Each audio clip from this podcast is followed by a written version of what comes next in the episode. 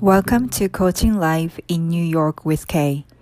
ニューヨークからお届けするコーチングライブポッドキャスト番組へようこそ私が番組ホストのコーチ K です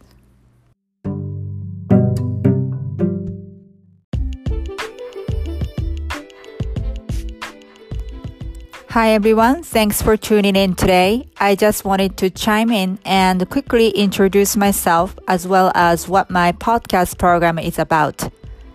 はい、皆さん、本日もチャンネルを合わせていただきましてありがとうございます。この番組では1998年よりニューヨークに在住しております私、コーチ K がシナリオなしのコーチングセッションを公開して皆さんにもっとコーチングを身近に感じていただくための番組作りをしております。また、えー、私のコーチング体験者、世界各国で活躍するコーチ仲間や、様々な分野で活躍されている方々をゲストにお招きして、皆さんが壁にぶつかった時のヒントとなるようなお話をお伺いしたり、私のソロエピソードでは、人生のステージが変わる時や、物事がうまくいってない時に突破口となるような考え方、ワークなどもお伝えしていきます。生活クオリティ向上コーチ、夢の実現が加速する環境デザイナーとして、キャリア、起業、人間関係、グローバルパブリックスピーキング、ライティング、海外、英語、フィットネス、美容、メイク、ファッション、本の世界、スピリチュアルな世界と目標達成率100%の実績から皆さんをサポートしております。またほぼ毎回番組の終わりには日本人の英語が上達するためのアドバイスもしております。番組についてのご質問やリクエストを受け付けておりますので、えー、私のインスタグラムのアカウントの DM もしくは番組の概要欄に貼り付けております私のウェブサイトのお問い合わせフォームからぜひご質問リクエストをお寄せください。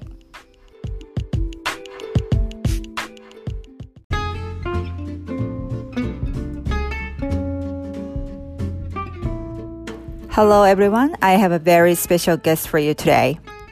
She is a good friend of mine as well as one of my former coworkers. She's been living in New York as long as I have been. Well, actually, a little bit longer than I have been living in New York. I am interviewing her about her career history and profession as a mental health counselor.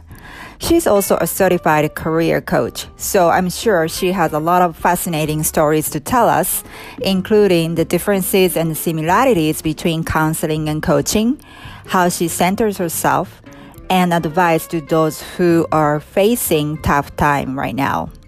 はい、皆さん、こんにちは。えー、今日はですね、特別なゲストをショーにおばお招きしています。今回から3回にわたって、えー、私の元同僚であり友人である橋本雅子さんにお越しいただいています。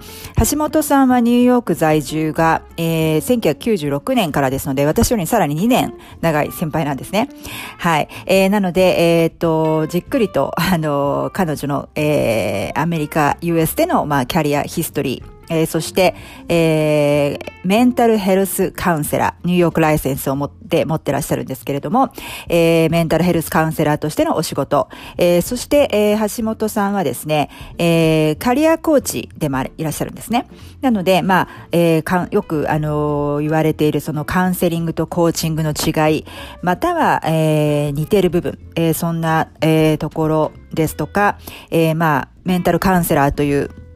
タフ、なんか精神的にタフなお仕事であるので、それをご自分でどうニュートラルに保られ、保ってらっしゃるのか、えー、そしてまた、えー、今の時代、あの、かなりストレス、えー、メンタル的にストレスを抱えてらっしゃる方がたくさんいら、いると思うんですけれども、えー、そんな方たちへのアドバイスなどなど盛りだくさんで、えー、第1回目の今日はお届けしたいと思います。えー、それではお呼びいたしましょう。橋本雅子さんです。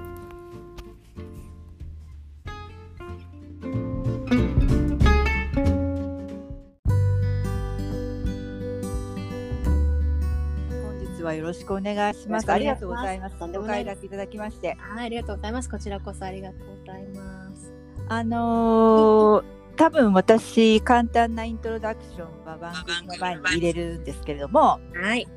橋本さんの方から、えー、はい、簡単な自己紹介をお願いできますでしょうか？はい、かしこまりました。えー、皆さん、はい、こんにちは、こんばんは、おはようございます。えー、橋本雅子と申します。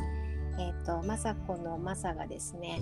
あの流暢の蝶っていう字なんですけど鳥のカモに似てるところからカモコと呼ばれてああだからか。私なんでねあのクラブハウスでみんなカモちゃんカモちゃんって言ってんのかなと思って。すごい謎だったんだよね。謎だよね。そう。なるほどね。そうなの。ずっとカモコなので、はい。でうんえっと、まあ、ニューヨークに今おりましてニューヨークの、うんえっとえーメンタルヘルスカウンセラーのライセンスを持って、えーまあ、ニューヨークには住んでるんですけどコネチカット州の州立大学のビジネススクールのキャリアカウンセラーをしております。はいよろしくお願いします。あこちらこそ橋本さんとはねい以前の、はい、えーお勤め先ではい、あってあれは待ってよ2005年とか6年とかですよね多分ね。そんなもんだと思う。うん、そんなもんだと。ねもう10年以上経ってる、うん15年。うん、経ってると思う。ねあのまあまああのここでは言うのやめとこうか。面白い経験だったね。面そうね面白い経験だったね。うんうんはい。そんなわけで、はい、えっとまあお付き合いは長いんだけれどもそんなにまあ頻繁にあのコンタクトしてし合ってるわけではなくて、うん。で多分お互いのことをあのーそんなに昔の話は知らないんだよねお互いね。確かに。確かに。なので、えーっと橋本さんがまず、はい。日本からうん。ニューヨークに来られたいきさつを教えていただけますか、そしてその今のお仕事に疲れるまでの、まあ、キャリアバックグラウンド的なものを簡単に教えていただけますか？はい、あ私はねニューヨークに来たのは本当に、まあ、楽であの会社のいわゆる駐在で飛ばされてきたんですね最初。飛ばされて。それは A 点じゃなくて左遷だったの。あいやいや。もちろん A 点だよね。そうだね。でもそうだよ。最初はニューヨークじゃなくて横のニュージャージー州というところですごい奥で山奥山奥じゃないけど、ていうの田舎でうんで、あのそこでやってたんですけどで、まあ、普通に働いててそれで、うんあの、まあ、駐在終わったんで帰るかって言われたんですけど、まあ、私あのこっちに残りたかったので、うんっていうか残りたかったというプランもなかったんだけどただ楽しいって思ってたので、うんうんうんうんうん、もうちょっといたいなと思ってなんか「いやいや帰るの嫌です」って言ったら「じゃあ」って言ってあのー、えっと、日本のそのまあ駐在でね送ってくれた会日本の会社を辞めてこちらの現地法人に再雇用してくれたんですね。会社すごいいい会社で。うんうんうん。でうんえっとそこでグリーンカードも取っていただいて、まあ、ずっと働いてたんですけど、ちょっとあのその間にあの父がねあの、えっとまあ、ちょっと難病になってしまって、でまあもうそれは亡くなる病気だったんですけど、難病になったりとかした中でなんかこう、まあね、やっぱそういうことがあると一つ人生変わるというか、なんかあなんか次に行っていいのかなみたいなのがあってでなんか父の病気が11年ぐらい長かったので。のその間はなんか別にそうなんていうかなあの経済的にもあんな親に親にもねあの心配もかけられないし、まあ、普通に安定したいいお仕事はいただいていたので、まあ、別に普通に不満もなくちゃんとやっていて、ただ父が亡くなった時なんかこう自分もふっと一個タガが外れたってうんいうか、うんなんかそんな感じであちょっとなんかカウンセラーになろうって昨日思って。そうそれであのあの大学院に行き直してっていうのを急に始めたんですよね。なるほどね。始。まりました。うん。うん。でもご家族のそういったなんかこうライフチェンジングなまあ身近な人の間であると変わるよはい。ね人生観ね。変わる変わる。変わるよね。うん、こう自分が見てる景色のこう、うん。枠組みっていうか額縁でね、こう切り取っていろいろ見てうんるでしょ、うんうん。うんでもそれがね変わるというかおおとそうだよね。自分うはいん。えニューヨークっていうかそのニュージャージーに初めて来たのはな何年だったんですか？えっとね96年です96かね。年。あ私より早いんだね2年ぐらい。かな。うんまあねでもうん同じような時であるああ、うんうん、なるほど、なるほど。はい。で、えっと、まあ、リスナーさんの方で、まあ、馴染みのない方たちのために、具体的にそのメンテレ、まあ、これさ、メンテナンスって言わようとした。まあ、メンテナンスの一部ね、仕事とあるかもしれないけど、メンタルカウンセラー、えー、兼キャリアコーチっていうのは、はい、具体的にどんなお仕事なのかをちょっとお話ししてもらえますか？そうですね、うん、はい。えっ、ー、と難しいんですけど、まあ、こちらでメンタルヘルスカウンセラーの資格を取ると、うんうん、キャリアカウンセラーっていうのはその一部として勉強することになってるんですけど、ボケーションカウンセラーって入ってるんですね。うんうんうんでなので、まあ、キャリア関係のことやることは、まあ、あのそれでねそのあのちょっとこうリクルーターみたいなこともやってたので昔ねそのだからあのすごくいい感じのなんていうか統合された形として今キャリアカウンセラーって言ってますけども、うんうん、メンタルヘルスカウンセラーが基本的に扱うものが、まあ、基本的にはメンタル、ね、精神の障害であったりとか、うん、えー、発達障害であったりとかっていうことをやるっていうことですね、うんうん、それが本当に。なのでそれに関して、えーとまあ、そう本当になんていうんだ千差万別なんですけどね、うん、クライアントさんの症状とか、ご希望によって変わっていくんですけれども、ででキャリアコーチというのはどちらかというと、まあ、本当にキャリアに特化しているので、割とまあゴールとか目的がクリアな感じでやってるっていうのが、あのちょっと大きな違いではあるかなと思いますけどね。ね。メンタルカウンセラーっていうと、クリアなゴールってまあ立ちづらいよね。そのクライアントさんに合う、のペースに合わせてっていう感じだよね。うん、うん、あのゴールをまず持つって意識のない人が来るから。そうだよね、うん、だからやっぱりその、うん、別にそのゴールを決めることがその人にとっていいことがどうかわからないし、ね、私なんか長く生きてきてってなんかもう何歳だよって感じだけど。でもなんかねあんだけゴールゴールって追いかけてきた私でもなんかゴール達成ってそんなに人生で重要って最近思うよ。まあコーチとして言うのもなんなんだけどね。でもね、ね、考えてみたら私のメンターコーチがよく言ってたの彼女はねゴールもた目標持たない人なのね。でそれが私すごく最初違和感感じて「えゴールないの?」って言って「いやゴール持つことがなんかそんな重要?」みたいな感じで彼女言っててやっとねなんか分かってきた 彼女の言ってたことが。本当そっかそっか。なるほど。はい。まあ、じゃあ、あのまあ、今のお仕事に興味を持ったきっかけっていうのはそのお父様の件でちょっとお話をしていただいたので。うん、ね、あともう一個は兄がよく、うん、まあ私の兄はどちらかというとまああの似てるんですけどでもその兄がいつもなんかお前みたいな人生を楽でいいよねって なんて失礼な。そうですね。何も気にしないし、出た時にそのあの機嫌を損ねるどころかだよねとか思ってなんでみんなこういうふうに楽に生きないんだろうと思ってて前からちっちゃい時から、だからなんかそれをちょっとみんなに見てほしいいいねそれ日本人に特に必要なのかしら真面目な人が多いから。ね、そうですね。だから兄にも感謝、ね、なるほどね。はい。面白いお兄さん。うん、なるほど。で、えー、っと私もまあコーチじゃない？それで、まあ、カウンセラーとコーチって結構別物っていうか、うん、まあ、あの分けられて言われてるけれどもその2つの役割を橋本さんの中ではやっぱり使い分けていますか、そうね、私実は、まあ、コーチもその ICF のその、うん、ICF のその資格としてね、うん、あの、 continue education しなきゃいけないのは取ってないんだけど、うん。うん、ICF で認定されてるとこの certification を取ったんですよ、コーチの。で、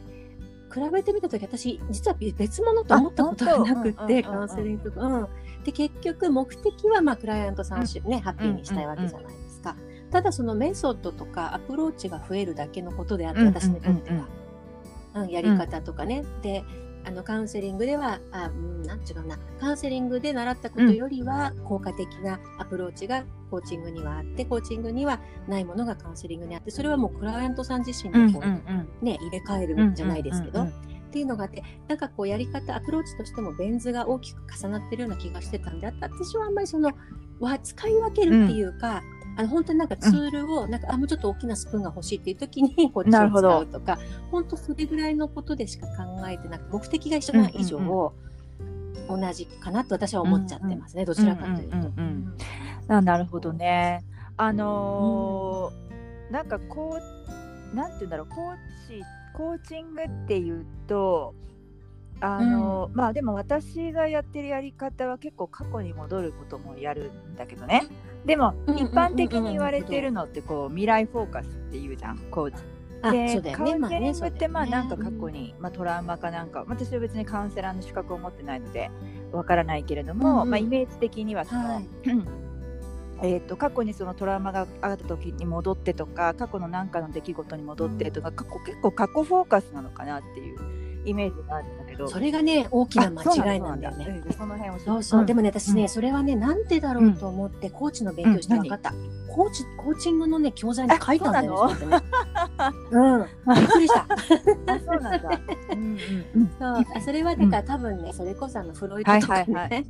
はあのあっちの最高あのね昔のいわゆる心理学、私たちが昔思ってた心理学みたいな時には、でそれももちろんそれをしなきゃいけないクライアントさんもいるんだけど、本当にクライアントさん次第で何種類もの考え方とかアプローチがあって選んでいくのでやっぱり私本当にコーチングと横並びというかね。そうとしか、ううん。思ってないかな。なんか呼び方は違うけども結局、うん。まあそうなのかもね。究極そのクライアントさんを幸せに導くみたいな二人三脚でっていうところは同じだよね。同じだからね、だからなんかその手法が違ったり、その本当にねコーチングの手法がうまくあの機能するなっていうのもクライアントさんもたくさん見てるし、特にねキャリアとかそういう方も多いから、だからなんかすごくよくわかる。し本当になんか私にとってはあの道具箱に1個すごい何でもできる道具がなんか水素編み投げみたいな感じの。なるほど。そんな感じかもしれない。うんあのーなんだろうその橋本さんのサービスを受けるクライアントさんが逆に、はい。あのーその2つの役割っていうのを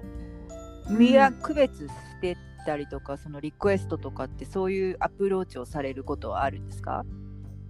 えっ、とねめったにないですね。うん。なんかじゃあなんかこう同一のものとして見てるっていうか、かな。うん、多分きっと私が何を提供してくれるかっていう目では見てると思うんだけれども、なんかこうコーチングのなんとかですねとかそうあうん。ただたまにそのまあコーチングにも関わるけどその認知行動学でお願いしますとかいうああるんだ。お願いしますっていう人はうんうん。いるんだけど、あのもうニコニコしながらなんでって聞くんですけど。なんであまあいいんだけどもちろん私もその手法としては全然信用してるやり方なんで全然いいうんんだけども、うんうん。うーん。なんかねそういうほらコーチングもそうだけどさ、コーチングもカウンセリングもこれ悪いことだけじゃないんだけど、割とほらポップサイコロジーポップコーチングでさみんなほら今 Google で調べられちゃうじゃないですか。うんうんうん。そうそう。だから逆にこう意識高いというかゴールを決めてる人ほど準備してこあらあなるほれちゃうので。どね。うん、そう。だからすべきで、みたいな。それはあるよね。ちょっとたまにある。ね。そう、ねそうそうそう。うん。もう最初からそう、まあ、なんかその枠ができちゃってるとね、うんうん広がっていかないんだよね。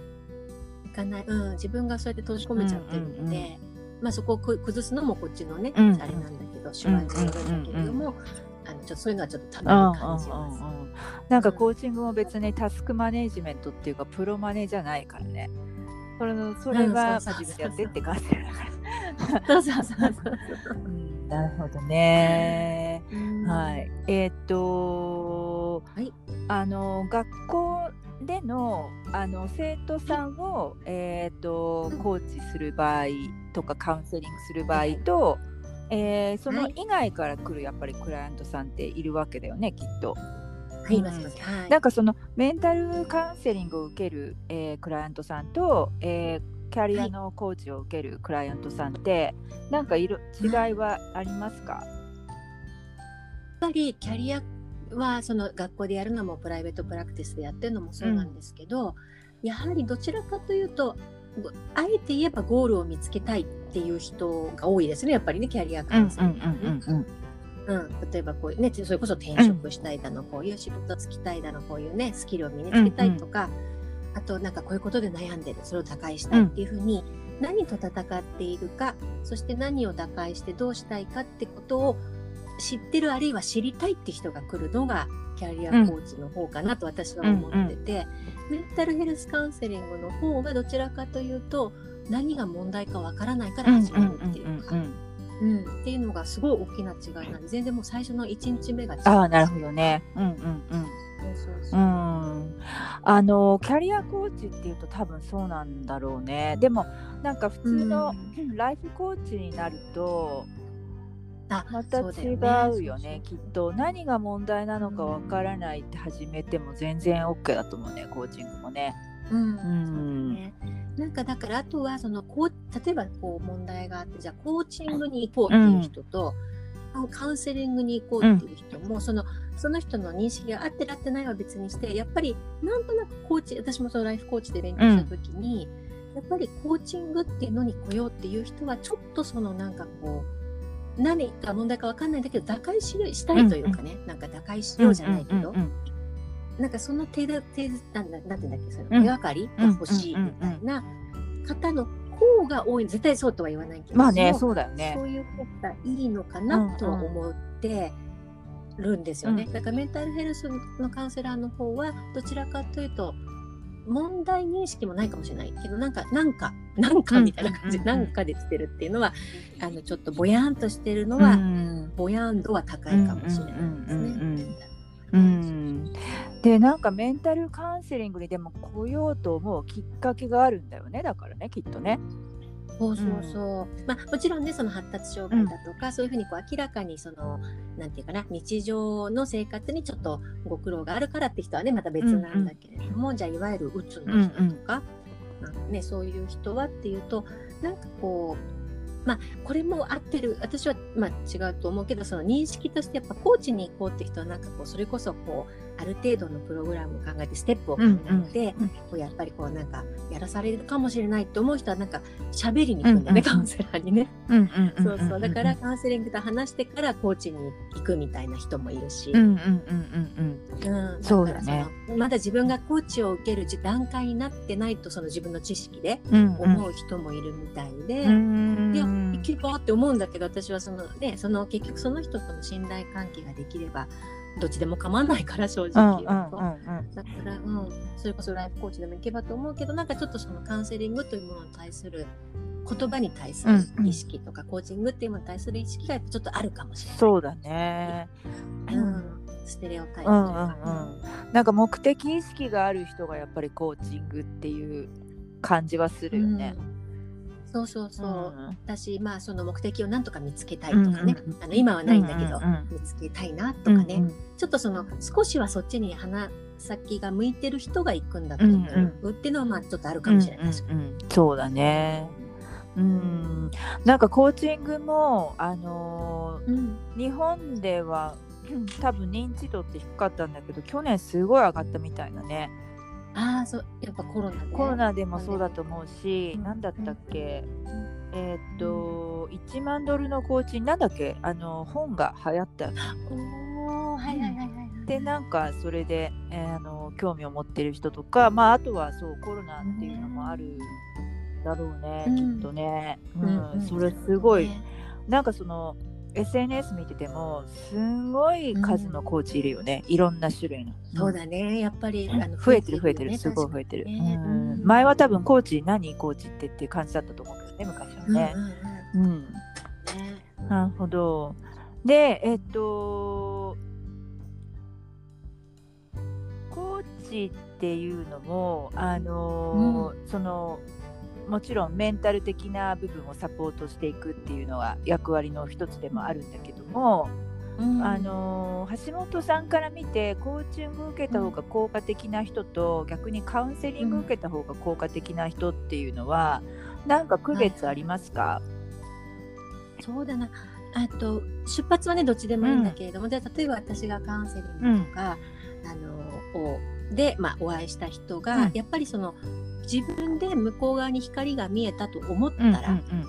の光があるかどうかは知らないけど本人がそういうふうに思ったら別にコーチングってすごく効果があると思うんですね、うんうんうんうん。やっぱり。うん。でそこに向かっていくもうメンタルにできてるし、うん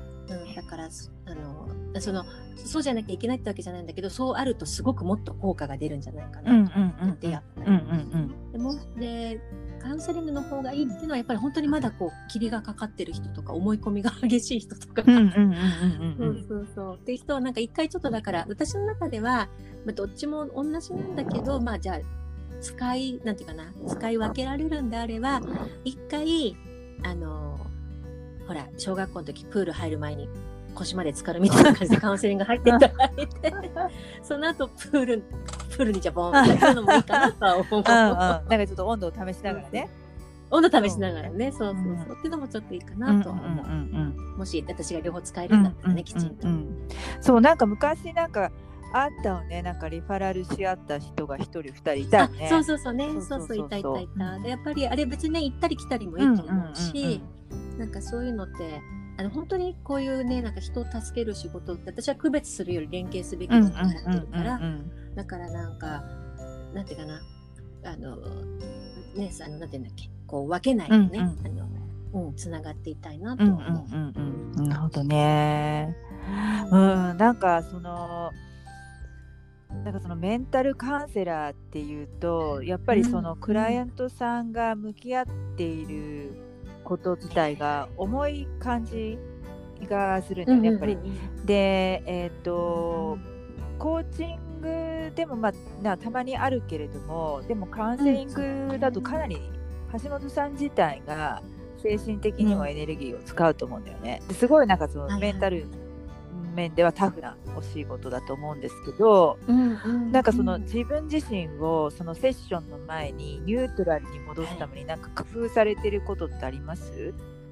あー。まあもともとすごくあの前の仕事の時もそうなんだけど、なんか「お疲れ様でした」ってチーンってエレベーターの音全部忘れるっていう。いいな性格だそうそう切り切り替えがすごく、まあうん、そうそうすぐね忘れちゃって上書きされちゃうから次のことであれなんですけど、とはいえでもやっぱり初めて思ったのは、あのーまああのもちろん山あり谷あり今まであったんだけど、今はもう絶対に自分が誰かを救えるなんて思ってないから、ううん。ん。その救うために私はここにいるんじゃないからなるほど。なんうん、だからその救えなくていいんだよねって言うとすごく変な言い方なんだけど、うん。じゃなくて、うん、そうそうじゃないと、救う救うなんてそんなおこがましい。いっていうふうに、そうそうそうって思った時に、すごくまあもちろん楽になったのもあるけどなんか自分もそれでだから自分がその私が背負って、うんうんうんうんあの一緒に落ちてる場合じゃないんだなっていうのはちょっと。ああ、それはすごいいい考え方だよね。捉え方だよね。うん。ん絶対無理だからね、そのでもし本当にそんな救えるんだったら多分私はまあすごいお金をつく稼ぐかマサってるかどっちかなってると思う。もうそしたらもう世の中苦しんでる人いなくなるよね。いなくなるもんね。でもそうじゃなくてただその苦しみを持ってる人たちにこう触れ合ってるっていうことだけを、精神性にね触れ合ってるってことだけをやってるから、あのだから誰も責めなくなってねだからその人も責めなし自分も責めない。ね。あうんーでもそれはすごくあのなんかい一見その冷たいように聞こえてしまうかもしれないけどすごうんく理になんていうのいい捉え方っていうかあの結構うん。何でもかんでも自分の責任に感じちゃう人多いじゃない？特に日本人。そうそうそうそう、ね。ううん。ん、であの責任感強い人。別に橋本さんが責任感強くないって言ってるじゃないんだけど。うん。わかるわかる。でも、うん。うん、そうそうそう。であの自分がやらなきゃとか自分がいなきゃダメだとかって思う人多いけど、そうじゃないんだよね。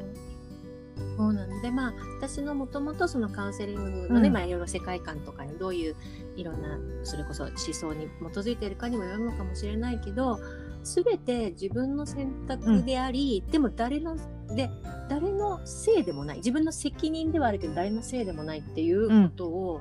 やっぱりカウンセリングを通じてさらにその思いをなんか強くしたので。うん、だから最後は自分に戻ってくるし、あのもちろんねその例えばなんか暴力受けたとか、うん。そういうのは別ね、うん。そうじゃなくて、自分の人生をやっていくにあたって、っていうのはやっぱ自分だから、なんかこうそういうこととかもでとにかく人に自分の考えを、まあ、とにかく、えっとキャリアカウンセリングじゃなかったメンタルヘルスカウンセリングのそのトレーニングの時にどんだけ自分の思ってることとか価値観を人に見せないかって訓練をすなるほるんだけどどね。つまりそこでその何かをインポーズしちゃいけないから、押し付けちゃいけないから、なんかそれをやった時にあの私なんかすぐこう顔に出たんだけど 今でもそうだけどそのカウンセリングやってる時はやっぱりすごく注意するし、うんうんうんそうなった時に改めてあ結構すごくあのたなんていうかなオブジェクティブに、その日本ねなんか、まあ、みんなが言うフラットにっていう言葉なのかな、今わかんないけど、フラットに見られるようになったってとこがすごく良かった。うんうんうんうんうんそうだよね。なんかあのーその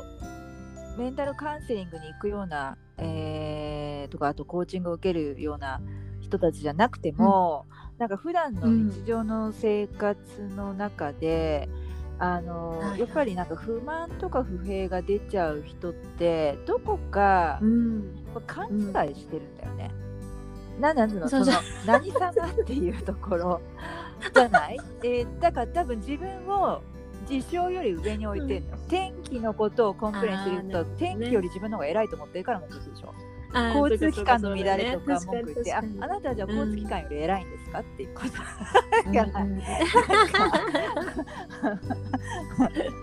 なるほどね。そうそうそうそうそうでもなん。かテレビでね、それこそ私やさん。まさん。がね、その落ち込まないとあの人すごいよね。うん。そう。でそれはうん。なぜかっていうと、あのもっとうまくできたっていうのはそれ自分を過うん信してる、うんうん要は自分がその時その日にできたベストなんうんやろってそれが、うんうんうん。うん。うん、だそれはそのベスト上げていけばいいだけだってそれがもっとできたとかじゃそれがもうベストだから、そんなに自分を過信するなって言ってて、うんうんうんうんだから自分はしないんだって、そういうふうな落ち込まないんだってって聞いて、そう。なんか私もさんまさんから教わること多いよ。だからあとと所ジョージさんとかね。あのあの二人がね、ちょっと話脱線してるけど。あの二人が黒柳徹子さんの「徹子の部屋」が何十周年記念とかでお祝いに行ってた番組の多分動画かなんかで、いやたまたまその時日本にいたのか、後から YouTube で見た、だけれどもなんか徹子さんがどういうきっかけか悩みはないんですか？みたいなことを2人に聞いたら2人ともないって言ってて、うん。悩みっていうのはやっぱ勘違いって言ってた。悩みって自分をうん。自分が何様だと思ってるからそもそも悩む。だから あんな大御所の2人でも自分のこと何様って思ってないなんてすごい素晴らしいなって思っちゃった。すごいね確かにでもねそれなんか友達に言われて、悩むっていうのはお釈迦様とか神様がするんで 私 私たちは迷うだけだよって言わなれたるほ時にと思ったんだよね。いやーすごいね。お釈迦様やさんまさんが所さんが悩みなんて私たちどころがものが言ったらバチが当たるよね。言っちゃいけない。そう言っちゃいけないのか。言ってはいけません。いけませんですね。ねうんなるほどなるほど。で、えっと今の話とちょっとつながるけど、だから今のもすごい、あのはいリスナーの方にもアドバイスになってると思うけど、その。あのもし今そういうメンタル的に結構きつめの仕事をされてる方がリスナーさんにいらっしゃったとしたらその気持ちの切り替えとか、なんかアドバイスあります、そういう人たちのために。そう。まあね、そうは言ってもね、例えばなんか私今自閉症の方とよくね、お仕事してると、全然もう全身の背の字もないのがずっと続いてはいはいはい。でやっぱね、あの人間何が辛いって反応がないのが一番辛いと私は思ってて、そうだからたとえ怒りでもたとえ文句でもまだね、うんうんうんうん。反応があった方が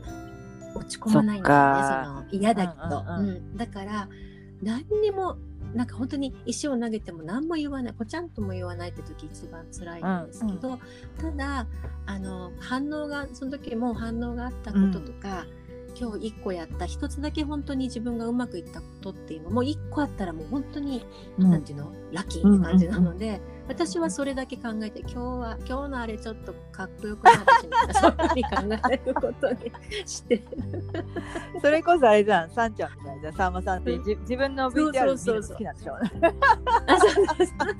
自分大好き。私そう私生かしてるみたいなことはやるけどでもあとは友達と喋って、そのあのね別に褒めてくれるだけの友達じゃないから、ちゃんとその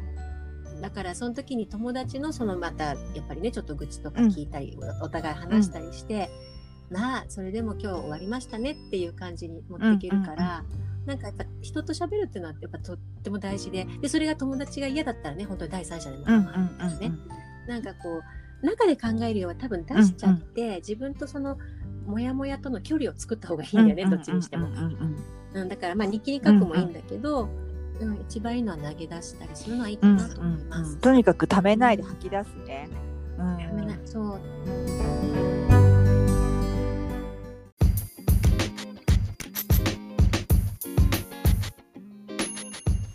はい、ここでお知らせです。えー、また、橋本雅子さんとクラブハウスのコラボレーションでお部屋を作ります。えー、アメリカの東部時間で今週の土曜日、えー、3月13日の午後7時、えー、日本時間で、えー、今週の日曜日3月14日の、えー、午前9時からですね、えー、ちょうど先週私が、えー、ポッドキャストでお話ししました、毎日やることが多すぎて、えー、目標が達成できずにもやもやといういうトピックに対して、えー、コーチングのアプローチ、それからカウンセリングのアプローチを皆さんに体験していただくためにですね、ロールプレイをしたいと思っておりますので、お時間ある方はぜひ遊びに来てくださいね。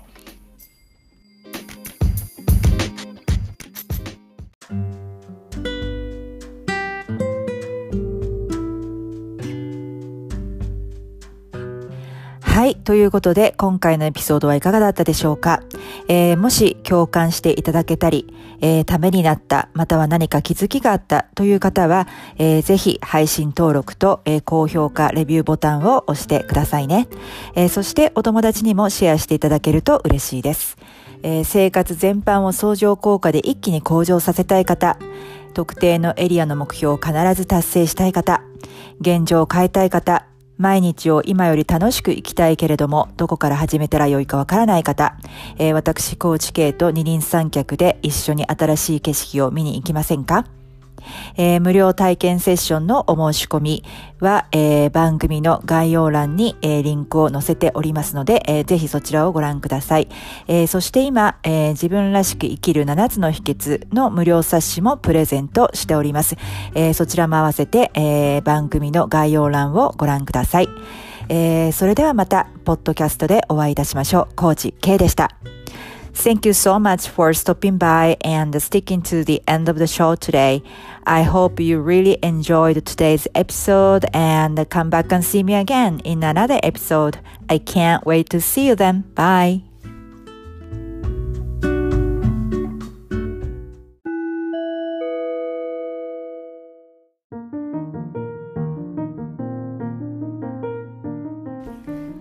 英語ワンポイントアドバイス。 はい、えー、今日は第31回目となりますけれども、英語学習の調子はいかがでしょうか？えーと、ご質問をね、いただいて、もう一つのことがあるんですけれども、これちょっと私は経験がないですし、えー、ちょっと研究範囲っていうか、その自分のね、専門家でも何でもないんですけど、その自分のオタク研究分野の一つではないので、あの、ちょっとお答えしづらいかなと思ったのがあったんですけれども、もしリスナーの皆さんでね、えー、この問題について何か、えー、ご経験がある方とかいたいらっしゃいましたら、ぜひ、えー、ご連絡いただきたいんですけれども、赤ちゃんの頃からの英語教育、えについて興味がありますっていうご質問をいただいたんですけれども、私自身子供がいないですし、あの、子供がいる友達もいないんですよね。その、子供がいる友達はもちろんすいません。言い方違いますね。子供がいる友達はいるんですけれども、えー、バイリンガルとして子供を育てている、例えば日本人、えー、の方っていうのを知りませんので、えー、っと、ちょっとこれについてはお答えできないかなと思うんですけれども、あのー通常はこちらで育てらってらっしゃると、その、えー、アメリカンスクールに行くんだけれども、それと併用して、えー、日本語学校に行く、えー、っていうことを、あのなんでしょう、えー、やってる方、親御さんが多いのかなと思います。ちなみに私の、えっ、と、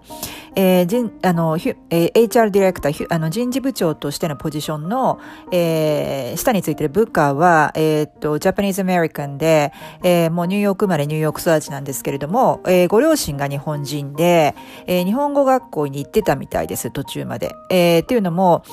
えっ、と、ご両親は、えっ、と、なんでしょう、日本、日本で、えー、生まれて日本で育ってらっしゃるので、あまり英語強くないみたいなんですよね。なので、ご両親との会話っていうのはやっぱり日本語の方がいいみたいなんですよね。うん、なんかそういうことをしてて、もちろん彼女は全然英語の方が強くて、英語の方が私も、あの、ありがたいっていうか通じやすいんですけど、でも日本語も、あの、通じるぐらいに話せる人ではいます。はい。えー、なので、もし詳しい方がいたら、いらっしゃいましたら、ぜひ教えてください。えー、で、今日はですね、ちょっと表現で、この間、友達と話していて、ふと自分で、あのー、やっぱり、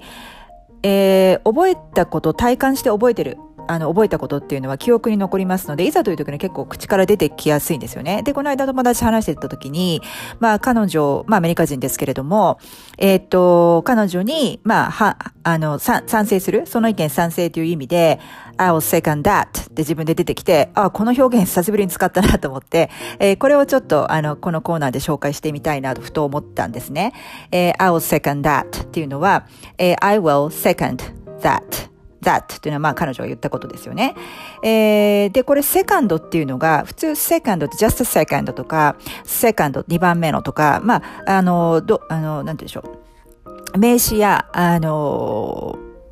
形容詞として使うんですけど、これ動詞として使ってるんですね。で、もちろんこのセカンドっていうのは、まあね、スポーツでもね、セカンドベースとかね、野球でもありますから、あの、知ってる、知らない人の方が少ないと思うんですよね、日本人でもこの英語はね。first and second ね。で、えー、っと、でも、これを動詞で使うっていうのってすごい、あの、馴染みがないと思うんですよ。知ってらっしゃる方少ないと思うんですよね、日本人で。日本人の方で、あの、まあもちろん、えー、こちらで育った人は別としても、この I will second that っていう表現を使ってる人私今まで会ったことはないぐらいなんですね。これどうして私が、あの、覚えたかっていうと、すごい記憶に鮮明に覚えてるんですけれども、あの、ドラマを見て、えー、勉強したって言ったた、あの、お話ししたじゃないですか。その上級者になってきた時に。で、そのディクテーションをして、そのセリフを全部暗記する。で、また、えー、辞書を読んで、まあ、引いて読んで、えー、そこで例文をまた、えー、そこから、えー、書き出して、それも暗記するっていうことをずっと繰り返していたんですけれども、えー、これはそのドラマのね、ビバリーヒルズ90210の中の、多分最終回だったと思うんですね。10年ぐらい続いて、で、もうね、すごい亡くなって、あの、ショックだったんですけども、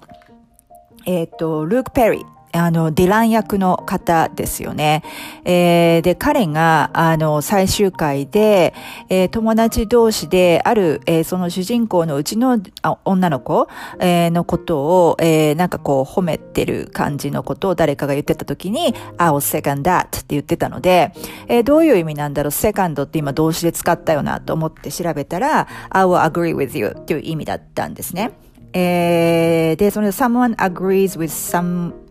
someone agrees with something or someone という意味で、あの、使います。ので、これ使ってみてください。おこの人英語知ってるなっていう感じになると思いますよ。I'll second that. で、その他に、えー、私がその、まあ、ドラマを見て、そしてまたイディオムの勉強を集中的にやっていたときに、同じような表現、えー、I will, I agree っていう意味で使える表現をたくさん覚えたんですね。で、まあ一番簡単なのは、あのーまあ、I agree. あの、とか、えっ、ー、と、sure とか、まあありますけれども、もっとこなれた感じになりますと、例えば、I couldn't agree with you more. あの、本当に、もうすんごい大賛成っていうのを、その賛成する、agreeing with you を強調したいときは、えー、I couldn't agree with you more. えー、couldn't っていうのは、これは、あの、